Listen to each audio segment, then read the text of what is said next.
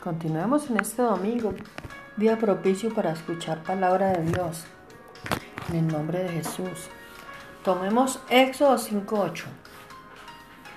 Y les impondréis la misma tarea de ladrillos que hacían antes, y no les disminuiréis nada, porque están de ociosos. Por eso levantan la voz diciendo, vamos y ofrezcamos sacrificios a nuestro Dios. Moisés y Aarón llevaron su mensaje a Faraón del modo en que Dios se les había ordenado.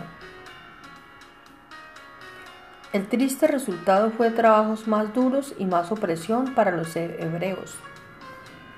En algunas ocasiones las penurias llegan como resultado de la obediencia a Dios. ¿Está usted siguiendo a Dios, pero sigue sufriendo o está sufriendo aún más que antes? Si su vida es miserable, no crea que ha caído del favor de Dios. Puede ser que esté sufriendo por haber por hacer el bien en un mundo de maldad. No se duela, siga adelante. Recuerde que todo es un proceso. Dios nunca lo abandonará. Esté seguro que Dios le llevará a la victoria. En el nombre de Jesús.